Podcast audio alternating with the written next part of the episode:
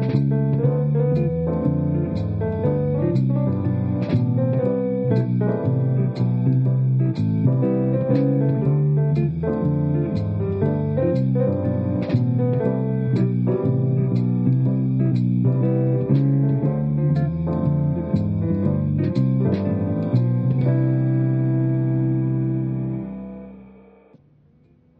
pues buenas tardes y bienvenidos a Diálogos de Mentes. Buenas tardes desde el confinamiento, José Manuel.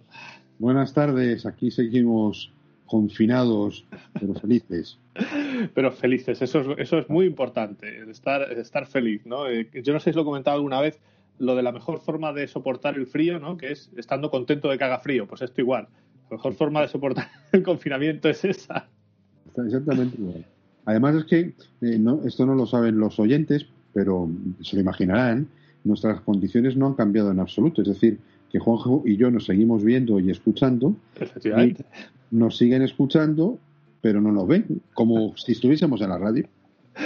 Pero básicamente es así, sí, sí, sí, justamente. Lo único que, bueno, estamos ahí, es a través de una pantalla, tenemos ahí una especie de pantalla, pero oye, eh, no pasa nada. Lo que más echamos de menos es los vinos de después. sí, pero bueno. Todo, se recuperará. Todo, eso es, todo se recuperará. Bueno, veamos, ¿no? Porque, claro, yo estoy un poco asustado, ¿no? Yo, eh, este programa, eh, yo vengo asustado, porque es como cuando estás malo y miras en Google, ¿no? Que te parece que tienes de todo. Entonces, claro, yo lo primero que, una de las primeras cosas que vi es que, bueno, que lo vamos a pasar todos muy mal y oí una cosa que se llama síndrome de la cabaña, y yo ya pensaba que, digo, pues esto es como la fiebre del oro, que estás varios meses por ahí perdido y luego tienes miedo y desconfías que si te pueden robar, que si, ¿no? Sí, sí. Entonces, eh, vamos a hablar hoy de eso, ¿no? De un poco de, de todos estos síndromes, algunos con nombres más eh, más pintones como creo que es este y otros pues que a lo mejor no tienen ni nombre, simplemente se les llama trastornos psicológicos o bueno, como lo queramos llamar, de muchos tipos. Eh, en medios de comunicación eh, ya se, han, se han establecido cuáles son los que tienen más incidencia en adolescentes, en gente mayor. O sea, ya todos sabemos el trastorno que, que, vamos a tener, ¿no? Digamos, una vez que esto acabe. Entonces, claro, pues eh, yo me he asustado un poco, te digo la verdad. Porque lo peor de todo es que yo lo estoy llevando más o menos bien. Pues no me, no me extraña que te asustes. No me extraña en absoluto, como tampoco me extraña que se asusten muchas personas, ¿no? Eh, yo creo que esto remite, fíjate, al, lado oscuro de la historia de la psicología. El lado oscuro me refiero en, en el sentido de que mm, tradicionalmente y popularmente, mejor dicho, la psicología siempre se ha asociado a lo patológico, eh, a la existencia del trastorno. Ah, hasta hace no mucho, y todavía algunos eh, utilizan este término, se nos conocía a los psicólogos como los loqueros. Ah, sí. eso, en las películas, en todas las películas de cierta época eh, se decía eso, ¿no? Tienes que ir al loquero. Entonces, pero incluso en, una, en ámbitos como la psicología del deporte, hay muchos deportistas, o algunos deportistas, que hablan del psicólogo del deporte como el loquero, ¿no? Eh, una terminología muy antigua. Y claro, ¿qué es lo que ocurre? Que en momentos de crisis social como es este, eh, emerge mucho ese lado eh, patológico de, del psicólogo, por decirlo así. Y, lo que ocurre es que eh, pues empiezan a llenar páginas en los periódicos, eh, cada, vez, cada vez sale más gente en la televisión. Si, si te fijas, ha habido un patrón eh, más o menos común. ¿no? primero era las consecuencias psicológicas nefastas que podría tener el confinamiento en los niños que no iban a la escuela. Después, porque las consecuencias psicológicas nefastas de los niños que ni siquiera salían a la calle. Ah, bueno, ahora estamos justamente, eh, ya nos hemos olvidado de los niños, parece, parece ser, ya eh, el periódico ya nos habla de los niños y se empieza a hablar de los mayores. a pasar estas cosas del síndrome de la cabaña que hablaremos a, continuación, que van a tener problemas de ansiedad, que no van a dormir, que por supuesto han engordado una barbaridad en este confinamiento y eso le va a provocar eh, no sé cuántos trastornos, siempre por el lado negativo cuando quizá lo que haya que hacer lo que habría que hacer sería enfocar el problema desde un punto de vista más positivo. Bueno, vamos a ir hablando de esto a lo largo, a lo largo de la de Natal. Sí, sí, porque vamos a ir hablando de cosas que se van diciendo por ahí, ¿no? Como por ejemplo es este síndrome de, la cabaña, ¿no? Que ha salido, eh, yo creo que no hay ningún periódico digital que no tenga algún artículo sobre el síndrome de la cabaña, ¿no?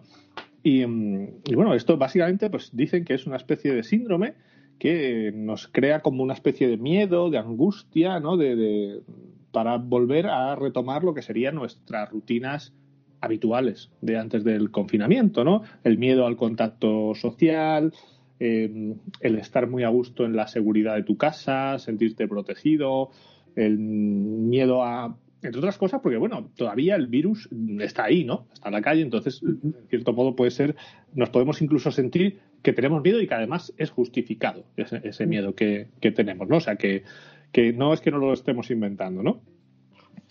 Y, bueno, este, este síndrome dicen que pues no es nuevo, se ha retomado, porque esto se daba antes, pues como decíamos, en los buscadores de oro, en los guardianes de los antiguos faros, cuando todavía había guardianes de los antiguos faros.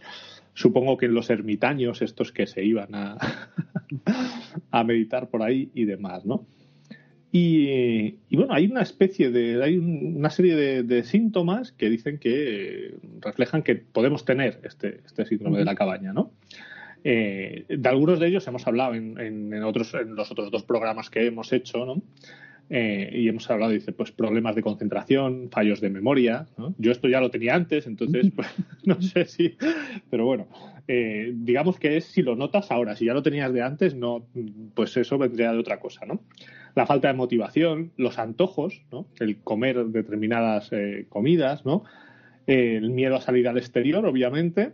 Y bueno, pues estados emocionales como la tristeza, la angustia, la frustración. ¿no? Entonces, si tenemos todo este tipo de cosas, es cuando dicen que podemos estar sufriendo este síndrome de la cabaña, ¿no? Algunos dicen que esto es como una agorafobia en pequeñito. Ajá. Más o menos, ¿no? Es decir, pero con quizá con un origen distinto, por decirlo así.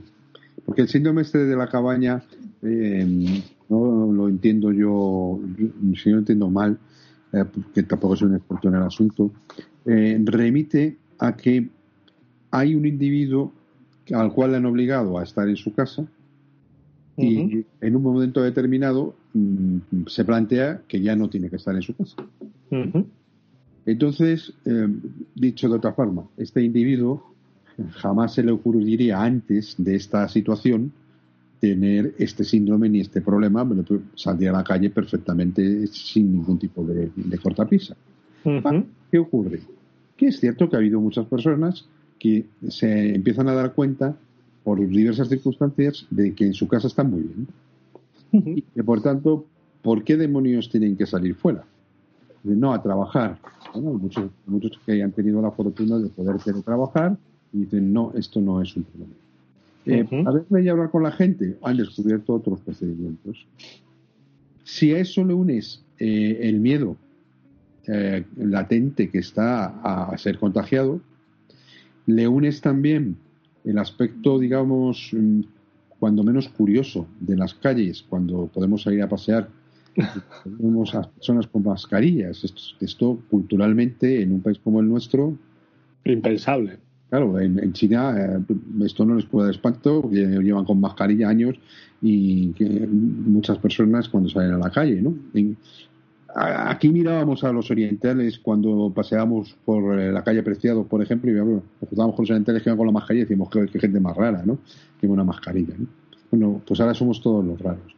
Bueno, pues tú unes todo eso y, y las particularidades de las personas y dices, bueno, me estoy acordando, y hago una alusión muy personal, de mi madre que va a cumplir 91 años.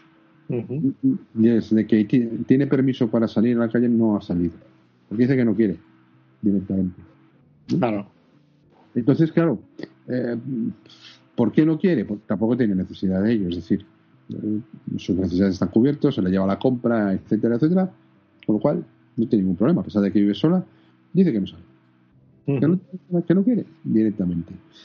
Encima, ahora el tiempo que está así tan lluvioso tampoco ayuda mucho a salir, ¿no? A veremos hoy por la tarde. Si sigue lloviendo, no sé quién va a salir o no va a salir, pero está la cosa complicada. Pero ese es el, ese es el síndrome. La agorafobia es un caso distinto. Eh, es el, caso de una persona que ha tenido una, experiencia muy desagradable en, digamos, en un, espacio abierto, eh, con una muchedumbre, con gente en definitiva, y ha desarrollado una respuesta fóbica a ese tipo de situaciones. Aquí no se ha producido eso. Es decir, la agorafobia bien, el origen sería un malestar primigenio, pero eh, este síndrome de la cañoña viene justamente de lo contrario, del descubrimiento de un bienestar que a lo mejor se pierde, que es una cosa completamente distinta. Ah, pero claro, mm, yo creo que las, las, personas nos hemos dotado de un medio de vida en el, en el cual eh, tiene que existir un equilibrio entre lo que tú haces en tu contexto cerrado, como puede ser tu casa, y lo que tienes que hacer necesariamente fuera. Hay un equilibrio. Tienes que hacer cosas fuera y cosas dentro. estar todo el tiempo en la calle, tampoco puedes estar todo el tiempo en casa. Fíjate, lo, hablábamos el, otro día, ¿no? Cuando, eh, pues creo que con, con Mar, ¿no? De, Cruz Roja, eh, el tema de los adolescentes, sobre todo, y eh, claro, te encuentras con que algunos adolescentes, mm, por un lado, no quieren, o sea, hay, eh, están saliendo datos de que hay menos eh, asistencia psicológica urgente a adolescentes ahora mismo. Eh, se dan menos casos de consumo de drogas también. Y por otro lado, pues otros están obteniendo mejores rendimientos en los estudios, entre otras cosas porque están más monitorizados por sus padres que antes a lo mejor ni les veían, ¿no? Em, si a eso añadimos hay algunos que puedan tener eh, temas de bullying o de acoso, etcétera, es normal que estas personas no quieran salir de casa, ¿no? Con esta con esta nueva situación y eh, de alguna forma habrá que prepararles para que se enfrenten a pues a, los problemas que han tenido que dejar de enfrentarse, ¿no? Por, por estar en casa, ¿no? Entonces, eso está ahí, es evidente, ¿no? La, cuestión está en una cuestión, una cuestión puramente cuantitativa. Es decir, eh, hemos descubierto, en efecto, que personas que, quieren quedarse en su casa, con independencia de la edad, porque tienen este síndrome de la cabaña o por otras cosas de las que luego hablaremos, pero afortunadamente, y lo digo mm, plenamente consciente de ello, eh, son la minoría. la mayoría de las personas quieren queremos, yo me incluyo, volver no a esa nueva normalidad, eh, que, esa expresión tan desafortunada que se está utilizando, mm. sino volver a la, normalidad. Es la vieja. Sí, sí, pero es que, claro, lo de nueva normalidad a mí me suena muy mal. o sea, a mí me suena que me están engañando, que no va a ser normal. Si es normal no es nuevo, es el nuevo no es normal. Esto es una es evidente, ¿no? Claro. Llega un momento en el cual en lo nuevo pueda ser normal. Antes hablábamos de lo de las mascarillas, a lo mejor se generaliza el uso de mascarillas y eso se convierte en algo normal. Bueno, pues pudiera ser, pudiera ser. Ah, hay muchas costumbres que nos vamos a empezar a pensar para regocijo de, algunas personas. ¿eh? Por ejemplo, esto de darnos tantos abrazos, tantos besos, etcétera, pues a lo mejor provoca un cambio en la cultural incluso. O sea que a muchas personas les parecerá maravilloso porque están aterrorizadas con la costumbre de los dos besos. Fíjate, yo es que soy muy besucón, a mí me hacen polvo, la verdad. Claro, pero tú fíjate en, otros contextos, pensando en Estados Unidos, eh, en Estados Unidos tú no puedes ir besando a la gente em, impunemente, por decirlo así, cuando te la presentan. ¿no? Eh, puedes tener un problema muy serio. Entonces, eh, claro, pero nosotros somos latinos y somos así. Nosotros nos damos dos besos y los franceses se dan tres, ¿no? Eh, claro, en fin, vamos a ver cómo eso, cómo eso, cómo eso va. Pero el caso es que la mayoría de las personas, vamos, a lo mejor estoy equivocado, eh, lo que deseamos es vivir la vida, la que fuera, que llevábamos antes. una vida en la cual simplemente podías elegir salir o no salir a la calle. Esto es algo maravilloso. Eh, si podrías además de, elegir cuándo poder salir a la calle, cosa que en este momento no, existe. De eso hablaremos eh, ahora después de esos cuandos, ¿no? Salir a la calle y de ciertas conductas que se están viendo. Em, fíjate, hay, yo he estado leyendo ¿no? un poco de estas cosas, pero no porque lo busques, sino porque es que em, abres cualquier periódico digital y, te salen estas cosas, ¿no? Entonces, eh, pues uno es, humano, ¿no? Y aunque yo no soy de los que, cuando tienen un poco de tos buscan en Google para ver si, le quedan meses de vida, ¿no? Pero em, es inevitable, no, no es como lo de eh, cuando la gente hablaba de Gran Hermano y nunca lo veía, ¿no? O sea, te lo ponían tanto que todo, todo el mundo había visto alguna vez algo, ¿no? Entonces, hay como dos vertientes, ¿no? O sea, por un lado está la vertiente de eh, lo vamos a pasar muy mal con la, con la nueva normalidad, esta adaptación nos va a traer problemas psicológicos, es normal que pase esto, va a haber trastornos de esto, del otro. Y por otro lado, está la tendencia de eh, el confinamiento ha sido una, prueba de fuego para las familias y nos ha venido muy bien, ahora nos conocemos mejor, eh, vamos a ser mejores, eh, más resilientes. Entonces, claro, te sorprendes, ¿no? Porque por un lado tienes unos mensajes de que nos vas a pasar muy mal y por otro lado tienes unos mensajes de que esto es todo maravilloso. Entonces, la verdad que no sé muy bien a qué atenerme, ¿no? ¿Con qué me quedo? Pues probablemente con ninguna de las dos cosas, como siempre eh, suele ocurrir. Eh, yo que sé, la tendencia de los medios de, comunicación a polarizar eh, lo que está ocurriendo. Pues evidentemente habrá algunas personas que lo pasarán mal, habrá algunas personas que habrán descubierto lo maravillosa que es su familia en, en estos dos meses, pero también las habrá mm, que han terminado hasta las narices de su familia en estos dos meses es decir, que la casuística será tan amplia que intentar categorizarla va a ser algo complejo.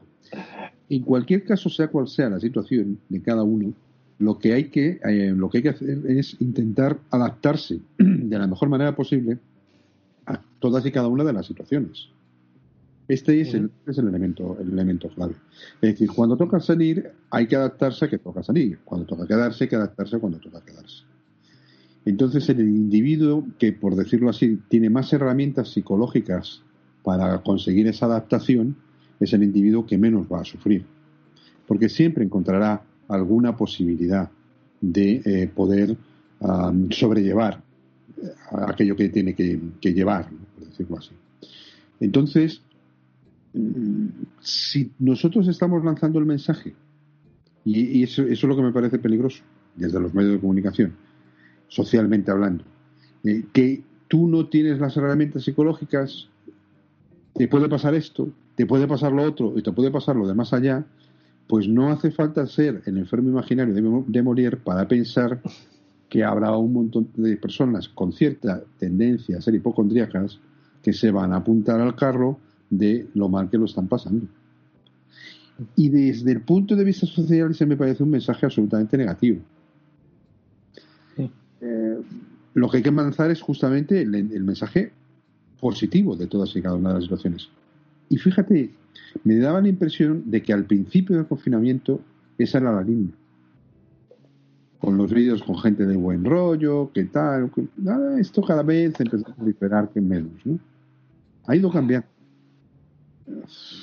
Es muy complicado esto de detener los movimientos sociales y las corrientes de opinión. Muy, muy complicado.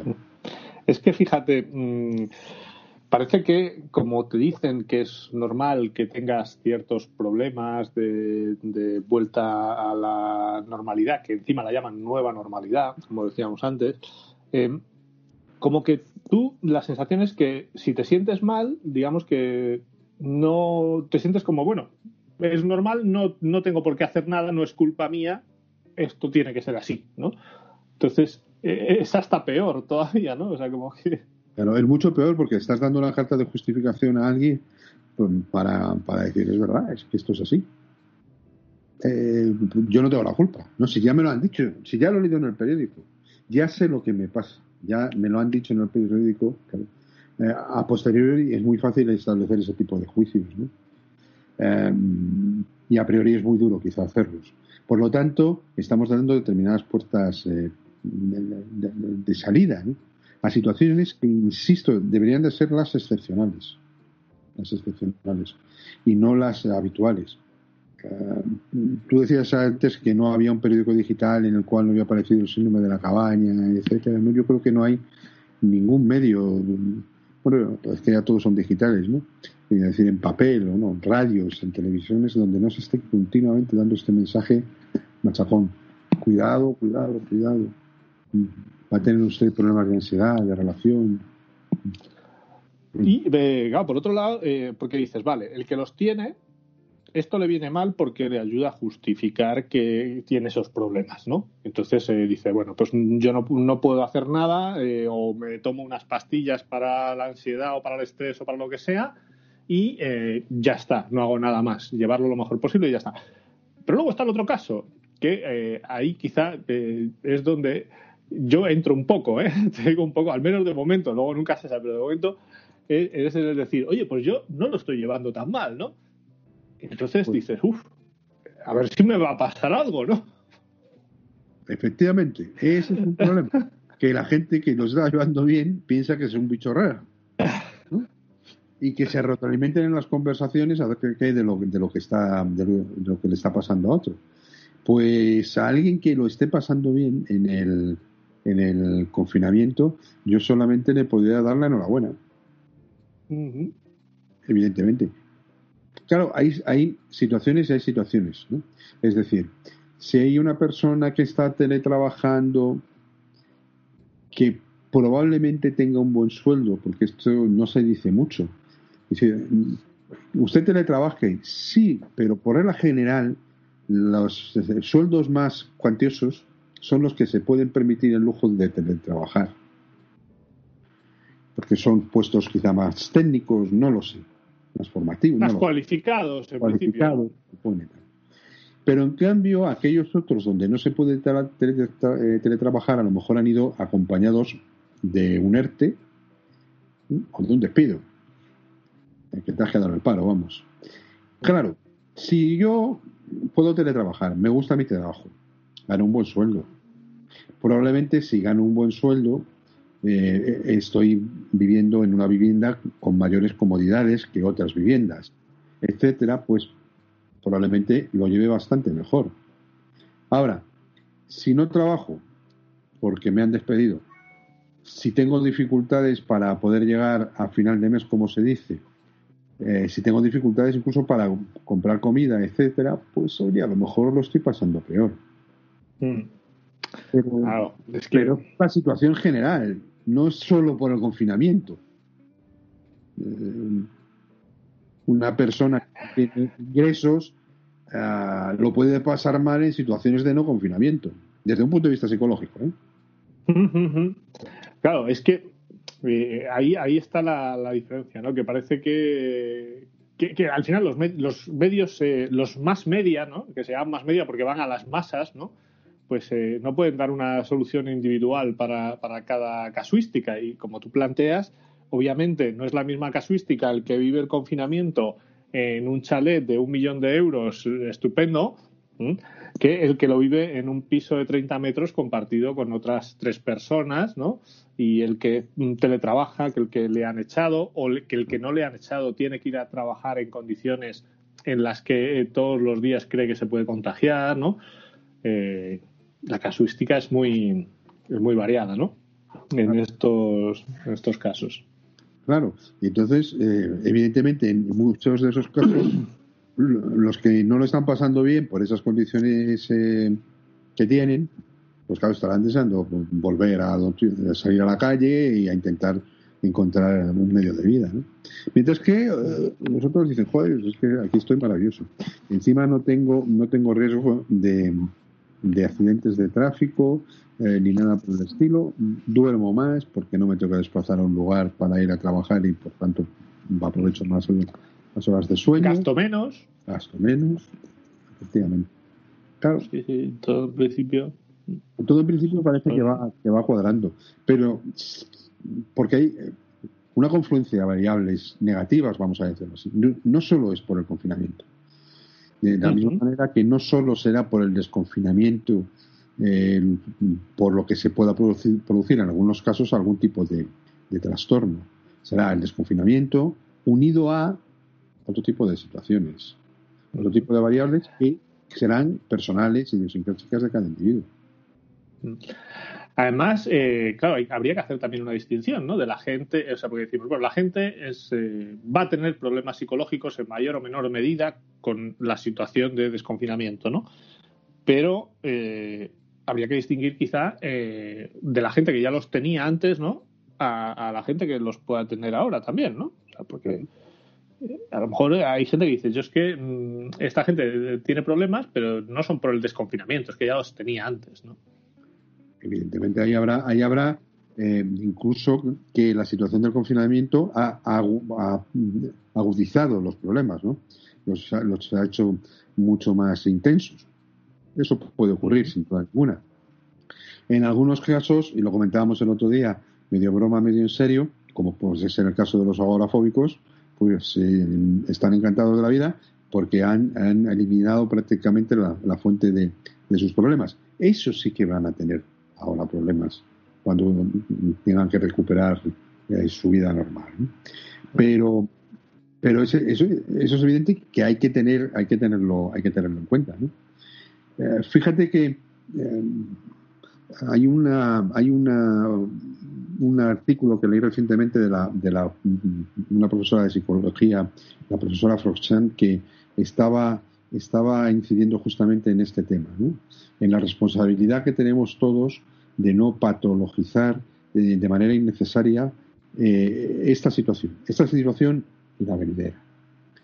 Y eso mm, lo está diciendo una psicóloga, yo lo suscribo perfectamente y también soy psicólogo, y desde un punto de vista corporativista, pues sería como echar piedras en nuestro propio tejado, ¿no? Quiero decir que cuantos más personas haya con problemas psicológicos, más probabilidad de trabajo tendremos los psicólogos, ¿no? es un razonamiento muy simple, pero creo que bastante contundente, ¿no? Bueno, pues con eso, desde el punto de vista de la psicología debemos advertir que no, que no es eh, preceptivo, necesario, que no es nada normal tener problemas que la posesión de los problemas es la excepcionalidad, justamente lo contrario de lo que se quiere, de lo que se quiere decir. Además, eh, todo esto, los problemas psicológicos, a ver, eh, yo he hecho en falta eh, noticias últimamente de otros países, ¿no? Al principio de esta historia nos llegaban muchas noticias de cómo estaban otros países, ¿no? Sobre todo Italia, eh, bueno, China también en los, en los inicios de lo nuestro, que ya iba mucho más avanzada, eh, Francia, Alemania. Eh, yo ahora mismo he hecho en falta mucho noticias, por ejemplo, de cómo está afectando esto en Latinoamérica, en África, ¿no? Que decían, bueno, cuando llegue a África. puede ser que todas estas consecuencias psicológicas también son consecuencias de que nosotros estamos acostumbrados a vivir muy bien. Claro, claro. Es decir, eh, nosotros, eh, por una cuestión de azar, probablemente, hemos nacido donde hemos nacido. Entonces, con unas condiciones de vida mm, alucinantes en el sentido en el cual, pues en un altísimo porcentaje de la población, pero altísimo, altísimo, hemos vivido toda nuestra vida bajo un techo más o menos confortable, hemos tenido oportunidad de comer caliente todos los días, y en muchos casos pues hemos tenido la oportunidad de formarnos eh, ampliamente para nuestro desempeño profesional futuro eh, hemos conseguido trabajo etcétera etcétera. Eh, y eso hecho unido y eso también es una cuestión de azar a un sitio en el cual suele hacer buen clima donde el componente social es algo muy importante, muy importante que se ha trabajado mucho y, y que ha hecho a la gente pues por qué no decirlo muy feliz pues hace que evidentemente seamos privilegiados. Claro que sí.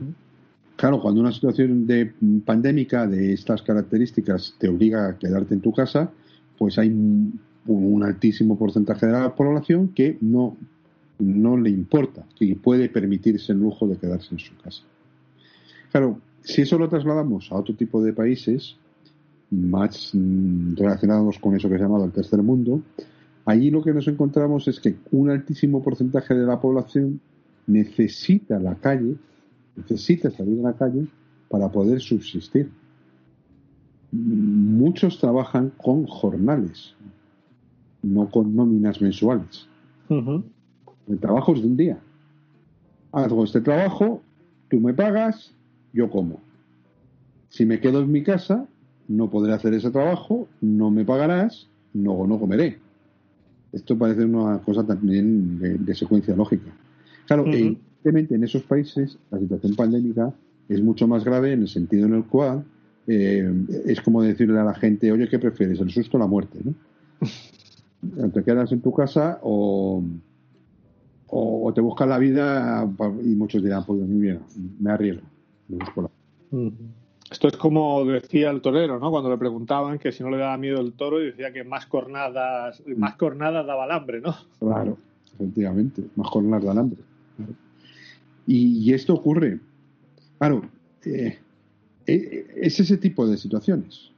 luego hay otro, hay otro tipo de países en los cuales, y, esto es muy asiático, el ejemplo paradigmático sería el de China, es que no, no te doy opción o sea, esto no es que eh, decreto un estado de alarma y si te saltas el estado de alarma te pongo una multa de no sé cuántos euros. No.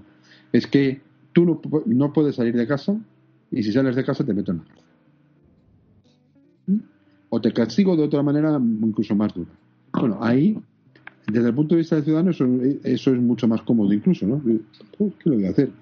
Con todo, hay gente que se lo salta y hay gente que termina en la cárcel, etcétera, etcétera, probablemente por lo que estábamos hablando anteriormente, de que tiene una necesidad de que eso, de que eso Claro, son todo casuísticas muy distintas. Pero es cierto que desde hace prácticamente un siglo, más o menos, eh, con la llamada gripe española, eh, no hemos vivido una situación pandémica en, en el occidente como, esta. Porque los, las otras cosas que hemos visto, esto de la gripe aviar, el SARS, todo esto que vimos en un momento, mm, no fueron tan graves como esto, ni muchísimo menos, ni fueron tan graves como lo de la gripe española que, que apioló, dicen algunos, que a 50 millones de, personas. Estamos hablando de una cantidad de muertes brutal. Entonces, uh, esa es una gran novedad que está ahora, ahora está pasando en, en Occidente, en, en, nuestro mundo privilegiado, como decías tú al principio. Sí, eso es, ¿no? Además, en, en, otros sitios, digamos que la gente no, no va a tener. Eh, yo me imagino, ¿no? En un, en un país del tercer mundo, como queramos llamarlos, ¿no? Menos desarrollados, donde pues, necesitan. Eh, o sea, cada, cada día es, el objetivo es sobrevivir, ¿no? no hay no hay más allá, ¿no? Dices, aunque les hayan confinado, el día que les desconfinen, eh, esa gente no, se va a deprimir, ¿no? Porque tiene problemas más graves, ¿no? o sea, su problema es qué voy a comer hoy, ¿no? no es eh, qué mal me encuentro porque no puedo salir a la calle a la hora que yo quiero, ¿no? Entonces, esa gente quizá el tema psicológico mm, no va a necesitar eh, pues la, ayuda que, probablemente se, se, necesite en nuestra sociedad. Eh, Luego es, es curioso, ¿no? Lo comentábamos antes al principio, hablábamos del comité de expertos, ¿no? Ese, ese, ese órgano oscuro, ¿no? Ese secreto que nos, que nos lo han vendido así, ¿no? Porque no, al final eh, es curioso cómo de algo que debería ser bastante normal eh, se ha creado una imagen, ¿no? Que... sí. Sí, pero fíjate que es que desde el punto de vista social eh, no hablo, hablo desde el punto de vista social, no desde el punto de vista político. Desde el punto de vista social, eh, a mí me da la impresión de que está ocurriendo una reedición constante de, ese, de esa parábola o cuento, de, cuento del padre, el hijo y el burro. Que yo creo que alguna vez lo hemos mencionado. Sí, sí, sí. Eh, es decir, que, que da igual lo que se haga. Va a haber un sector social que va a criticar lo que se está haciendo pues lo del comité de expertos. Está siendo muy criticado que no se conocen cuáles son los expertos. Estoy absolutamente convencido de que si se conociera el nombre de estos expertos, se criticaría que se conocen el nombre de los expertos. Con lo cual, así es muy difícil acertar. Luego, cada uno puede tener sus opiniones particulares al respecto o no, ¿no? Es decir, a mí personalmente, conocer el nombre de esos expertos pues me va a añadir bastante poco. Eh, pues, bueno, pues, pues seguramente que, tendrán un currículum vitae que será aplastante y yo no conozco a otros expertos que tuvieran un mejor currículum vitae que estos, ¿no? Para poder decir, no, estos... No. Con lo cual, al final uno llega a la conclusión de que mm, los únicos a los cuales de verdad debería interesarle la composición y los nombres del comité de, expertos son otros expertos, que serían los únicos capaces de juzgar la idoneidad de estos.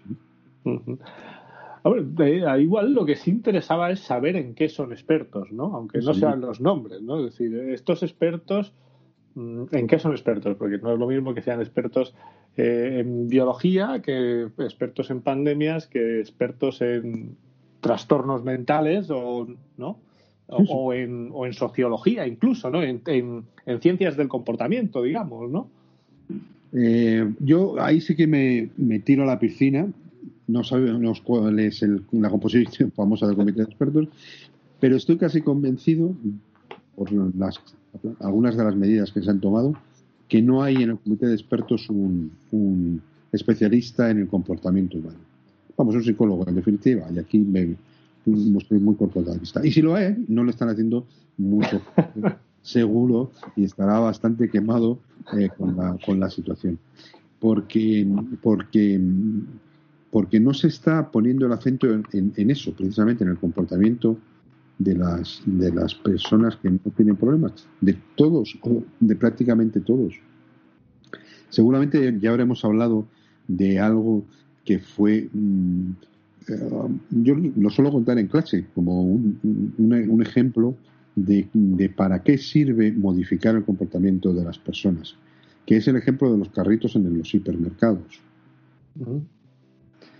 Eh, yo me acuerdo cuando abrieron el continente de la carretera de Burgos, que para mí fue el gran primer hipermercado, para mí y para muchos de la gente de Madrid, la gente de Madrid iba hasta allí a cargar, tal, que era muy difícil aparcar el coche porque los carritos campaban por ahí a su antojo. ¿no?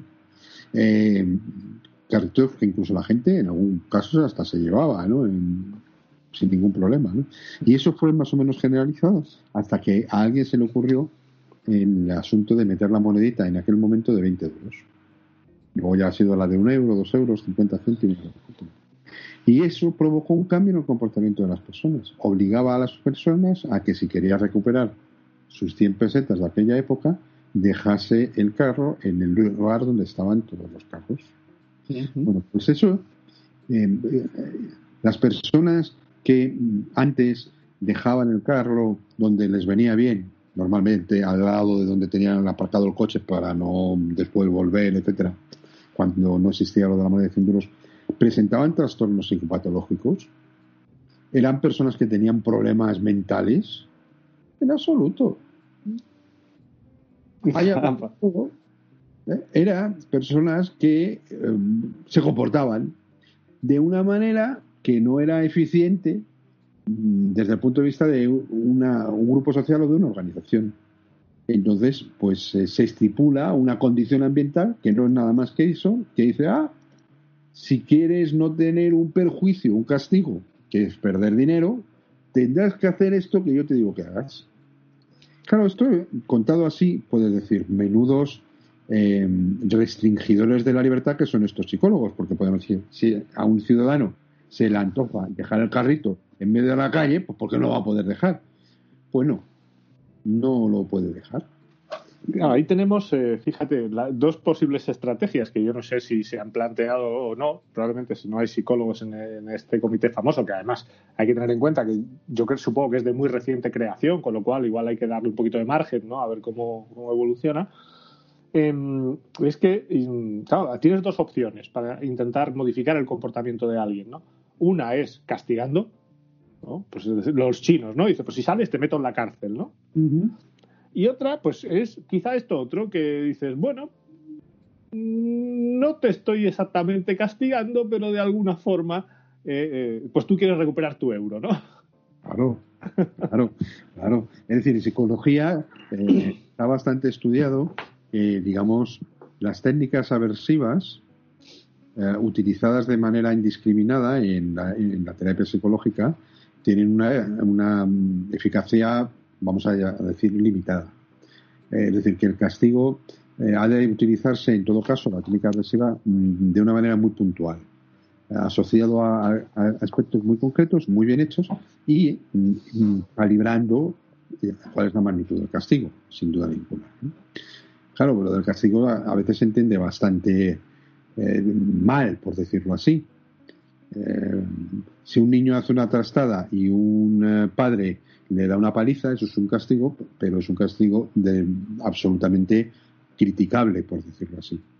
Pero hay otra forma de castigo, que se han llamado castigo negativo, que los padres han utilizado durante toda la vida mm, eh, sin llamarlo así. ¿En qué consiste el castigo negativo? Eh, el niño hace una trastada, hace algo que no debe hacer y yo le quito algo, le quito algún privilegio que tenía, ¿de acuerdo? Durante un tiempo, para, con el objetivo de qué? De que modifique su comportamiento. Es decir, eh, si el niño ha hecho la trazada, no le pego una paliza, pero a lo mejor le quito la tablet.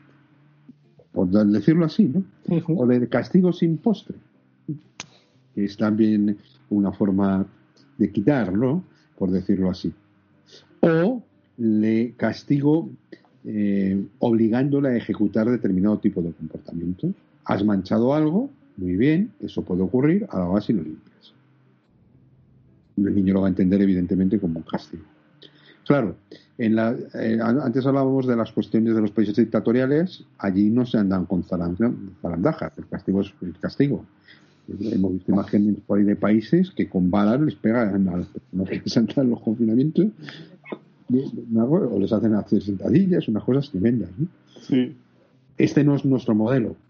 Bueno, con todo hemos visto algunas imágenes que a mí me han puesto los pelos de punta en España, ¿eh? de alguna actuación policial.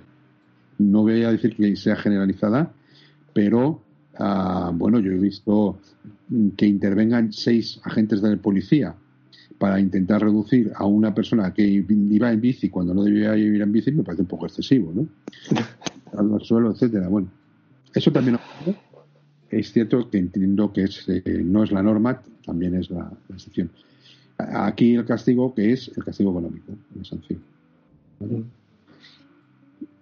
¿Eso funciona? Pues funciona y no funciona. Funciona y no funciona. Las multas de tráfico han conseguido de una manera unívoca que se reduzca la velocidad de los vehículos.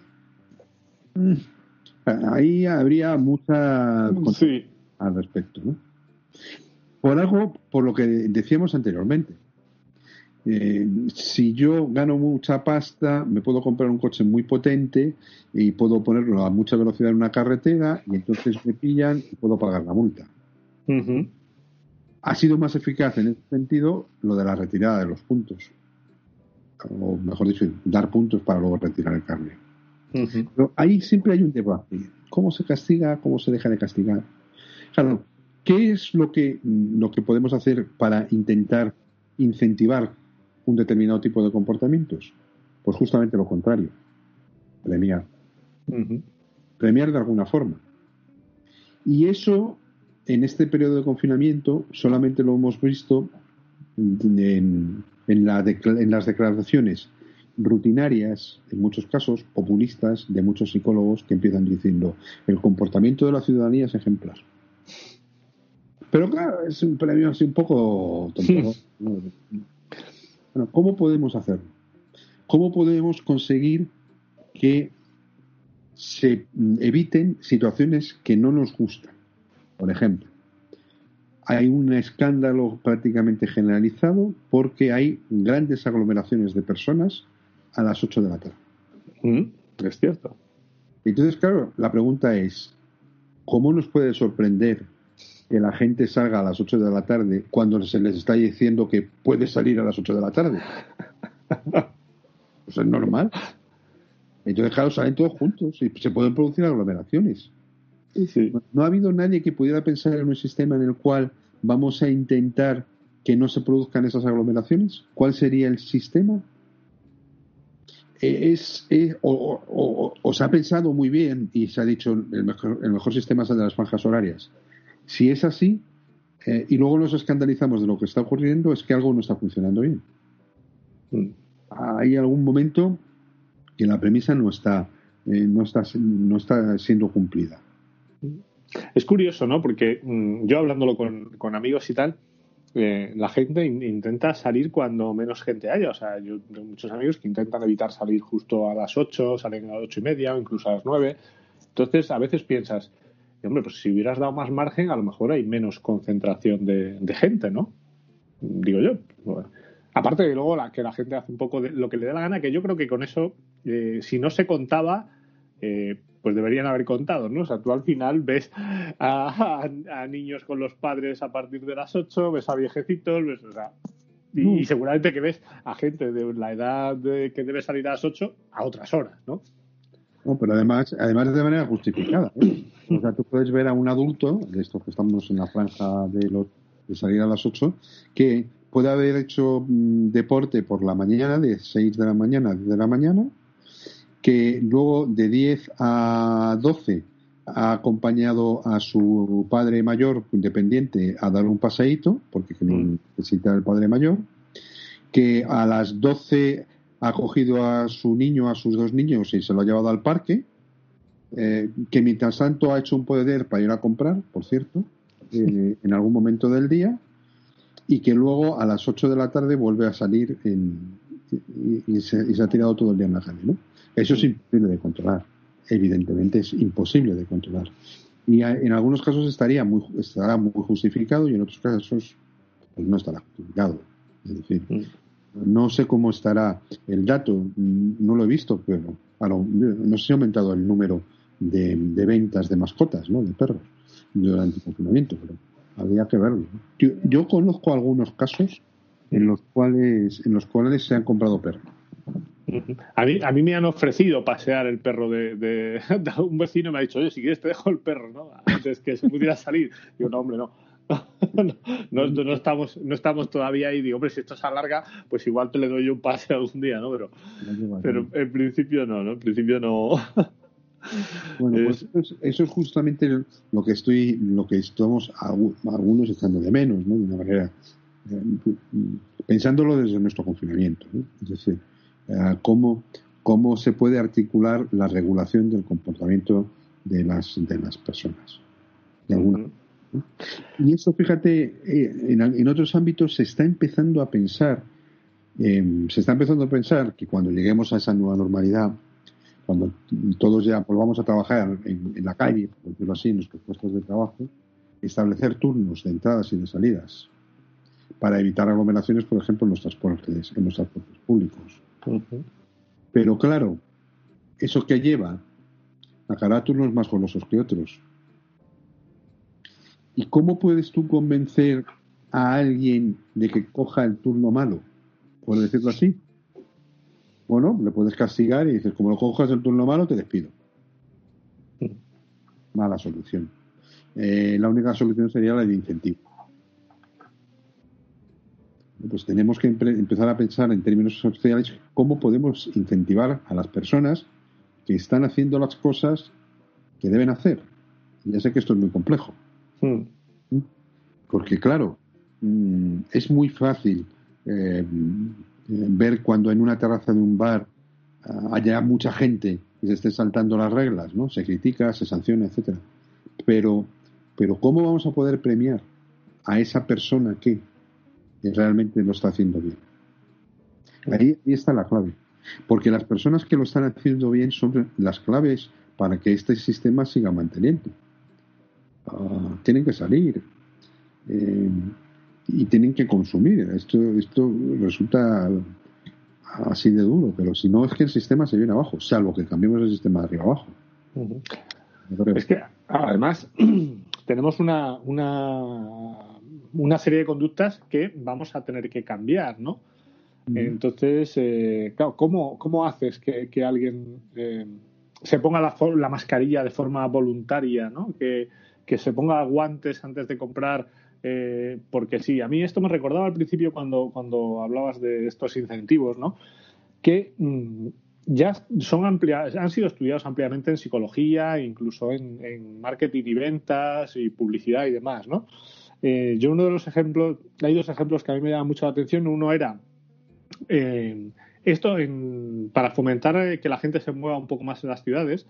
Eh, me refiero a que se mueva físicamente, no que se mueva en transporte público-privado. En el metro, por ejemplo, pues tenías la escalera eléctrica, digamos, y te ponían un dibujo de un, de un gordito, y en las otras escaleras te ponían un dibujo de una persona en forma, ¿no? Una persona más esbelta. Entonces, claro, tú instintivamente decías, no, no, yo por ahí no voy, pues yo no quiero ser de los gorditos, yo quiero ser de, los esbeltos. Y fíjate qué tontería, y eso ya modificaba un poco el comportamiento, no de todo el mundo, pero al final de una gran mayoría. Y luego también, eh, creo que lo hemos comentado en otros programas, el famoso de las, de las colillas, ¿no? De, para que la gente tirara las colillas, ponían unos ceniceros y, decían, ¿quién va a ser el campeón de liga este año, ¿no? ¿El Real Madrid o el Barça? Entonces, claro, en teoría ganaba esa encuesta quien tuviera más ah, colillas, pues. estuviera más lleno. Pues se daba el caso que había gente que hasta recogía colillas del suelo para echarlas. Entonces, quizá hay que pensar más en cosas de ese estilo, ¿no? Efectivamente. Y, y, hay muchas eh, a muchos, a muchos niveles.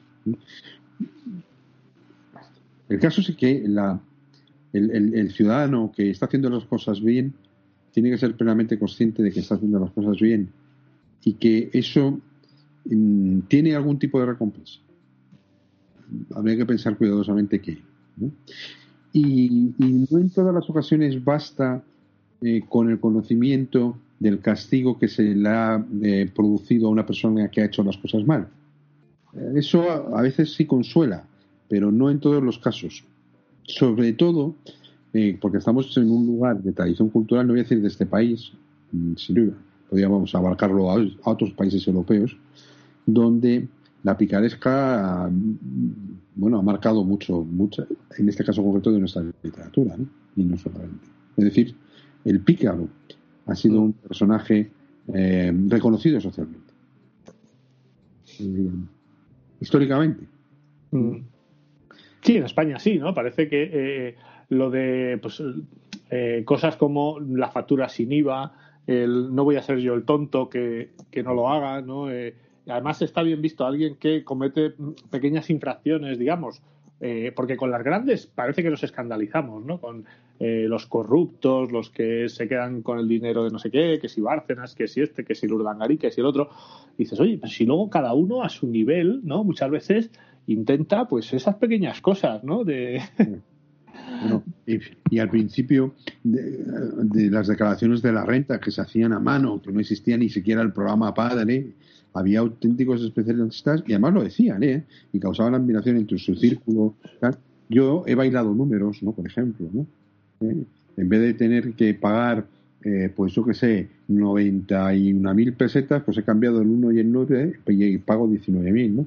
O he corrido el punto un poquito más hacia, hacia la izquierda para que en vez de pagar ciento y pico mil, pagar 10, 12.000 o lo que fuera, ¿no? Y esto ah. decían, ¿no? Y la gente decía, joder, macho, es que es verdad, no sé qué. Sí, sí, está muy valorado socialmente, ¿no? Eh, qué listo, ¿no? Qué tío, qué tío más listo, ¿no? Eh, claro, no, no había esa conciencia quizá de que Hacienda éramos todos, eh, y esa publicidad, fíjate, va en ese sentido, ¿no? Hacienda somos, todos, ¿no? si estás estafando, estás estafándote también a ti y, a todos los demás, ¿no? No es que sea solamente un gran ¿no? Porque si tienes que pagar, mm, es simple y llanamente por la razón de que ganas más. Eh, los que ganan menos, los que ganan poco, mm, pues no pagan, reciben dinero, fíjate qué cosas. ¿eh? Entonces, tú eres un privilegiado porque ganas más y encima quieres ganar más todavía pagando menos. esto, con lo cual, fíjate, esto es una, una cuestión bastante, bastante importante. Pero en vez de eso, volvemos al principio, pues veo que en la, en la sociedad ejemplificada en los medios de comunicación, pues está muy interesada, pues eso, en el síndrome de la cabaña, en los problemas de depresión, de ansiedad, de insomnios, etcétera, que van a padecer ciudadanos, si no los están padeciendo ya, por esta, por esta situación. Entonces, eh, bueno, ya vimos que en el programa anterior, sobre todo, que eh, desde la psicología, pues sí que se están tomando iniciativas para ayudar a la gente que realmente pues está mal, que tiene problemas, etcétera. Eh, ¿Qué deberíamos hacer ahora? No te digo ya iniciativas desde la propia universidad o desde eh, Cruz Roja, que yo creo que igual no está para eso, ¿no? Está más para eh, problemas realmente, pues, temas patológicos o, donde la ayuda ya es muy necesaria. Pero sí, para esta modificación del comportamiento, ¿qué habría que decir a quien esté al mando de, de esto, ¿no? De decirle, oye, ¿qué consejo habría que darle de la psicología para llevar mejor esta situación? Pues fíjate, mm, yo si tengo que buscar algún responsable de, esta situación en, la línea de lo que hemos venido hablando toda la tarde, del mal entendimiento, de la mala comprensión de la psicología, eh, evidentemente los principales responsables somos sin ningún género de duda los psicólogos. Por la sencilla razón de que no nos, de que no, no nos hacemos entender por parte de la sociedad. No, no somos capaces de desvincular ese aspecto mm, patológico que nos circunscribe nuestra profesión. No, no, no hemos sido capaces. Eh, hemos sido muy poco pedagógicos en ese sentido. Entonces, eh, no se tiene en cuenta la psicología cuando, cuando existen posibilidades de alteraciones, modificaciones del comportamiento por situaciones que vienen eh, dictadas por las circunstancias o por los contextos, en, definitiva. Ah, y eso, es una reflexión que, debemos hacer los propios psicólogos. En ese sentido. Eh, en otros sentidos, no. Hemos puesto en marcha muchos servicios gratuitos de atención telefónica con el confinamiento, pues estupendo. Pero eso sigue centrado en, en ese aspecto. Yo dirijo un centro de psicología aplicada que hemos puesto eso en marcha, un servicio de atención telefónica, justamente. O sea que eh, estoy aquí, no sé si como abogado del diablo, pero eh, me falta esa parte. Me falta esa parte. Me falta la parte de, que alguien le explique en la sociedad realmente lo que es un psicólogo aparte de eso, que es mucho más. Mm, eh, ¿Quién es? Las facultades de psicología. Quizá deberíamos trabajar en ello. ¿Colegios oficiales de psicólogos? Pues probablemente también desde el punto de vista de la profesión bueno, hay mucha tarea pendiente. Mm. Lo que no podemos hacer en ningún caso, a mi juicio, es eh, culpar ni a responsables políticos ni, por supuesto, a los ciudadanos. nada que ver con, esta, con este asunto. Eh, bueno, pues. Eh, Ahora lo que, lo que decíamos, ¿no? Dice, claro, pues es que sale todo el mundo a las 8. Claro, pero y les echas la culpa, ¿no? ¿Cómo? Mm. No puedes culpar de eso. Además es que hay un, principio psicológico que se ha recibido el nombre de reactancia psicológica que apela precisamente a eso.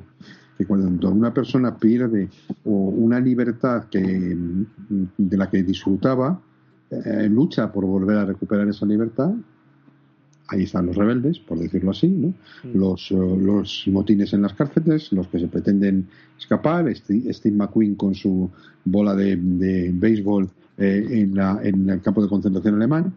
Eh, y por tanto, cuando se abre, digamos, la espita, ya puedo volver a hacer deporte o ya puedo volver a caminar por las calles, pues que salgo, salimos como locos.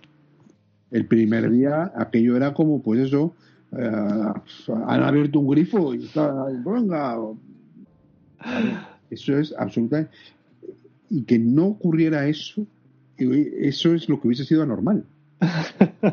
que no hubiese habido aglomeraciones en las calles, eso es lo que a mí me, habría llamado mucho la atención, que no se está pasando a la gente, ¿no?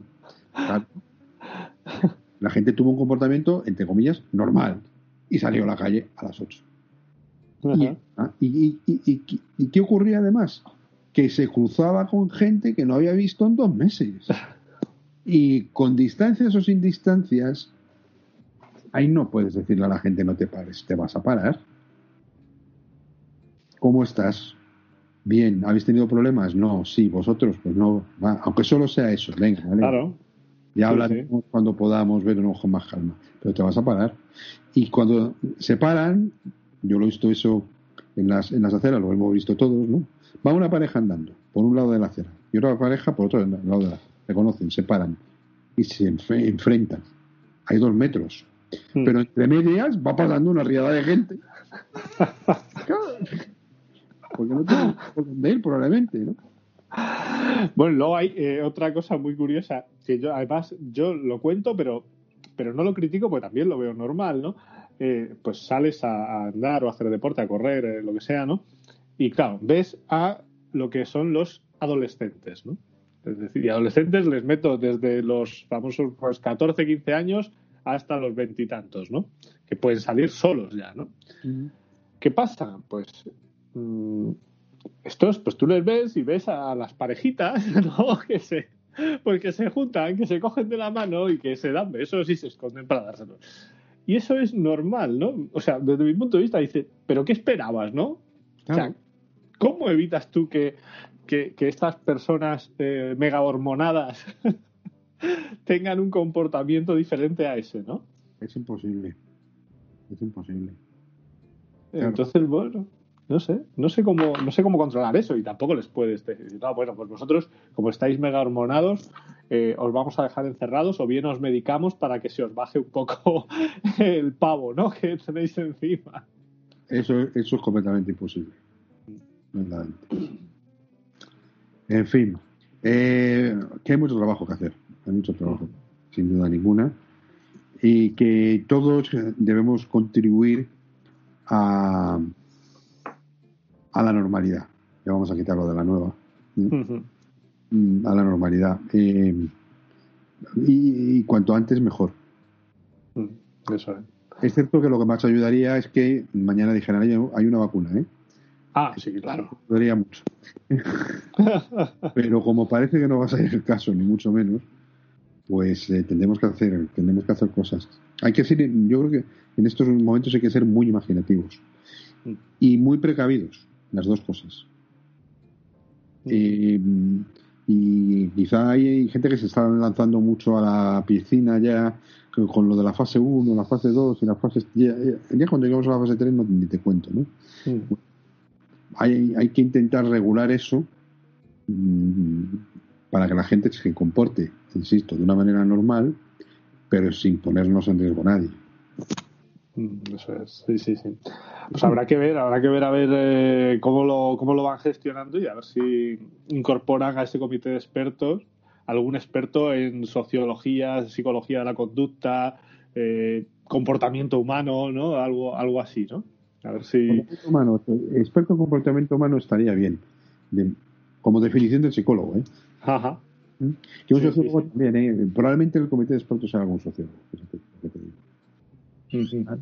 Me tiro a la piscina otra vez ¿eh? porque no tengo datos. Bueno, ni tú ni nadie, ¿eh? Eso es verdad. Muy bien, bueno, pues eh, esperemos haber aportado algo nosotros desde aquí, desde nuestra modesta contribución a, a este confinamiento ya cada vez más relajado, las cosas como son, ¿verdad? ¿No? Y que bueno que los oyentes hayan podido disfrutar con como tanto como lo hemos hecho nosotros al menos. Yo con que disfruten la mitad de lo que disfruto yo ya me he satisfecho. Lo mismo. ¿eh? Llevamos una, más de una hora hablando y, y va- parece que no ha pasado el tiempo. ¿no? Estamos empezando. ¿eh? Sí, sí. Bueno, pues eh, volveremos dentro de, de 15 días. Y eh, bueno, ya veremos, a ver cómo esté la cosa. Pues eh, igual eh, empezamos a abandonar estos temas pandémicos, ¿no? Y empezamos a tratar otros. Ya veremos. Según, según, según como los vaya mandando la actualidad, ¿no? Bueno, Muy bien. muy Pues bien. nada, José Manuel, un placer eh, estar Placer. contigo charlando a través de esta pantalla. Sí, bueno, ya queda menos. ya queda menos. para que no nos veamos a través de la pantalla y para que podamos tomarnos eh, ese vino Eso es, eso es. programa de radio. Muy bien, pues venga, un abrazo a todos. Un abrazo a todos. Chao.